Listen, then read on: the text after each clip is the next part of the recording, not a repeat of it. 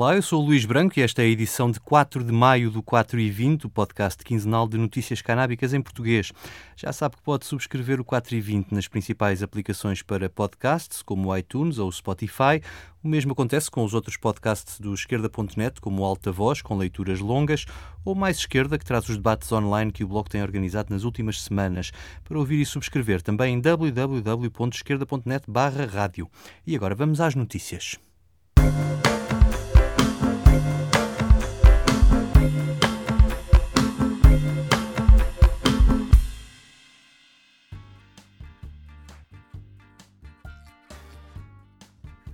No meio da pandemia da Covid-19, há um tema que continua a suscitar preocupação e que temos vindo a tratar nas últimas edições deste 4 e 20.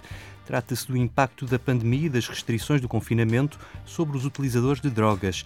Já aqui trouxemos as opiniões do técnico de redução de riscos e atualmente membro do Gabinete da Variação Bloquista dos Direitos Sociais na Câmara de Lisboa, Ricardo Fuertes, também do psiquiatra Alfredo Frade. Desta vez trazemos ao 4 e 20 um epidemiologista do Observatório Europeu da Droga e Toxicodependência, que está sediado em Lisboa e comemora agora os seus 25 anos de existência. O Observatório está neste momento a fazer um inquérito online dirigido aos utilizadores europeus de drogas para saber o que mudou nas últimas semanas, quer no seu acesso às substâncias, quer no seu acesso aos cuidados de saúde e acompanhamento. Os ouvintes deste podcast ficam desde já convidados a irem lá responder. Eu posso garantir que não perdem mais de dois minutos a selecionar as respostas. O link está na página do 4 e 20 ou na página do próprio Observatório. E o João Matias explica-nos aqui melhor o que se pretende com este projeto. No fim do passado mês de março, o Observatório Europeu de Drogas e Toxicodependência uh, iniciámos um, um projeto utilizando uma metodologia chamada Transporter, que utilizando vários métodos qualitativos e quantitativos, uh, estamos a tentar perceber o impacto da Covid-19 nos padrões de consumo, no, no, nos mercados de drogas, por exemplo, se, se, o acesso a substâncias está mais ou menos difícil, se o preço, se o preço foi alterado, a mesma percepção de, de pureza e potência das substâncias que estão disponíveis, mas também, fundamentalmente, estamos a tentar perceber se o acesso a serviços, por aqueles que consomem substâncias, está mais ou não, dificultado, por exemplo, se conseguem obter ajuda ou se conseguem obter uh, material de consumo, como seringas.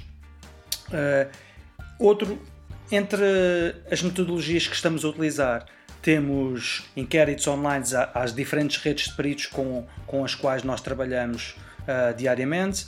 Temos também feito reuniões online, grupos de discussão ou focus group, grupos uh, focalizados de discussão uh, com peritos das mais diferentes áreas, médicos, enfermeiros, mas também representantes da sociedade civil e também representantes daqueles que utilizam drogas.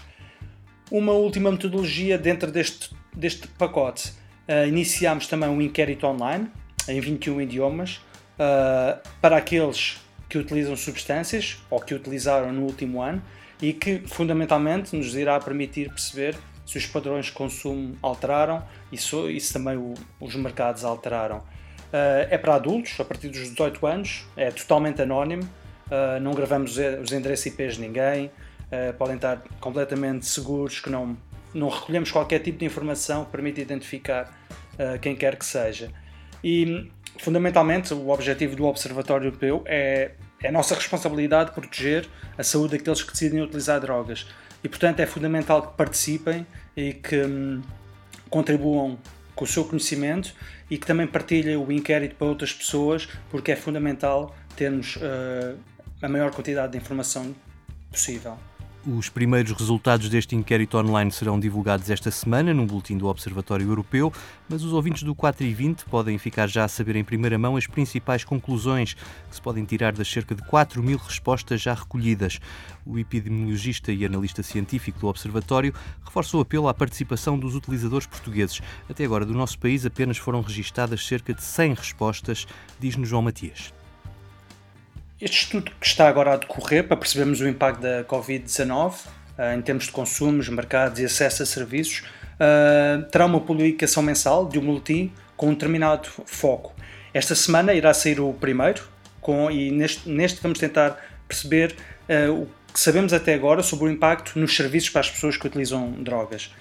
Muito resumidamente, um, percebemos através da, da informação daqueles que usam drogas, mas também daqueles que estão no terreno a prestar esses mesmos serviços, que o confinamento teve um, impacto negativo no acesso uh, e disponibilidade desses mesmos serviços, mas por outro lado, vimos também uma rápida adaptação para intervenções online e por telefone, que até ao mês de, no início do mês de março não era uma coisa que se estava a ver muito. Outro também dos grandes desafios reportados foi a dificuldade em que os serviços uh, que os serviços tiveram uh, de forma a conseguirem informar e educar os, os utilizadores para os desafios causados por, por esta pandemia. O inquérito online há, àqueles que consomem drogas. Uh, neste momento temos por volta de 4 mil pessoas que, que já responderam, uh, perto de 100 em Portugal, e daí também a necessidade e o meu apelo para uma maior participação de todos no preenchimento e também na, na divulgação.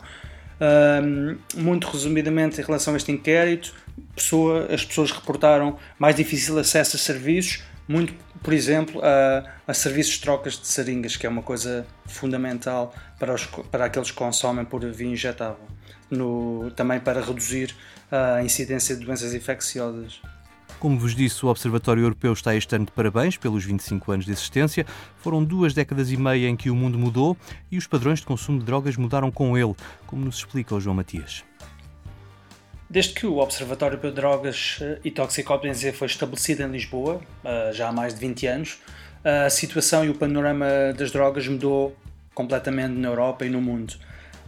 inicialmente, quando o Observatório foi criado, eh, tínhamos consumos elevados de heroína por via injetável, como era o caso também aqui em Portugal, e também elevadas taxas de doenças infecciosas relacionadas com o consumo de drogas. E todo o nosso modelo de monitorização foi então desenvolvido uh, sob esse paradigma.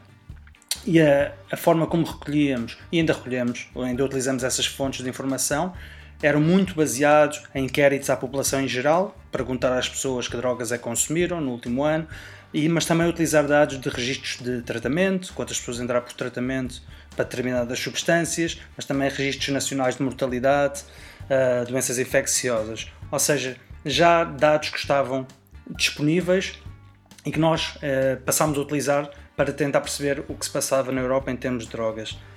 Nestes 20 anos a situação mudou totalmente, há muito mais substâncias disponíveis uh, nos mercados, um mundo muito mais globalizado, a internet veio uh, estar aqui uma, uma mudança brutal um, e o mundo das substâncias estimulantes também está muito mais presente.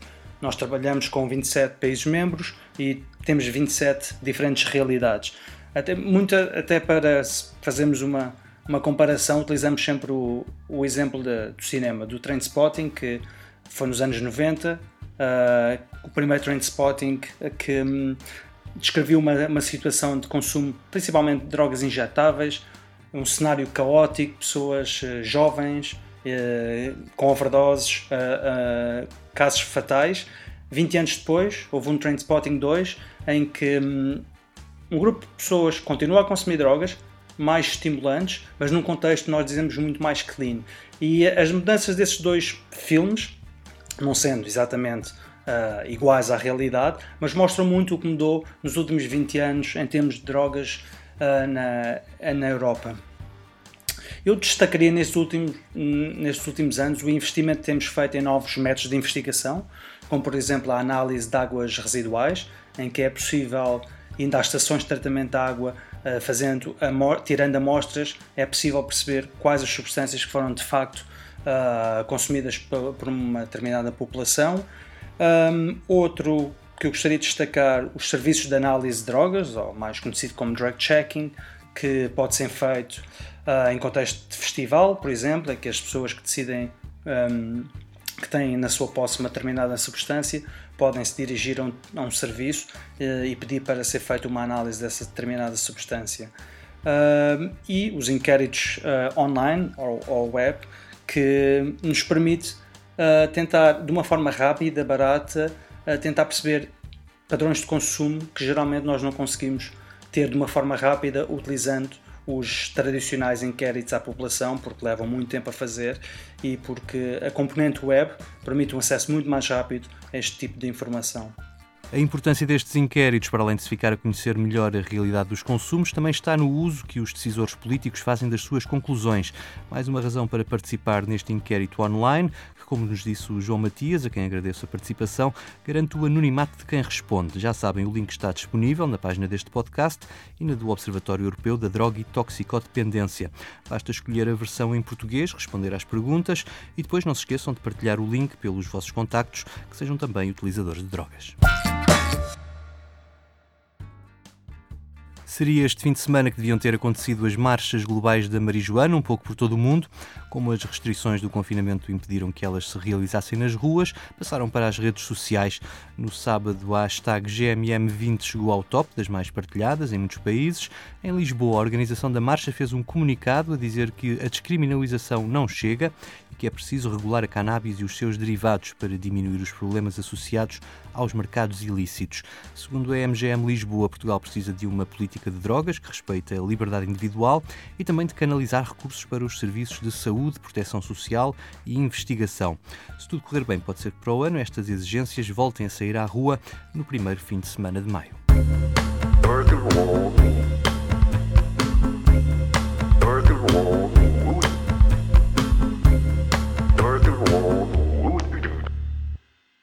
O 4 e 20 chega ao fim com um momento musical, desta vez com o reggae dos mexicanos Los Rastrillos, que comemoram 30 anos e lançaram no passado dia canábico, 20 de abril, uma nova versão de um tema que homenageia a história da planta.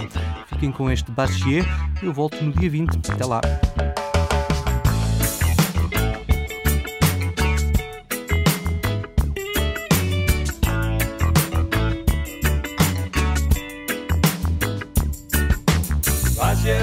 Hierbas, hierbas, hierbas, hierbas.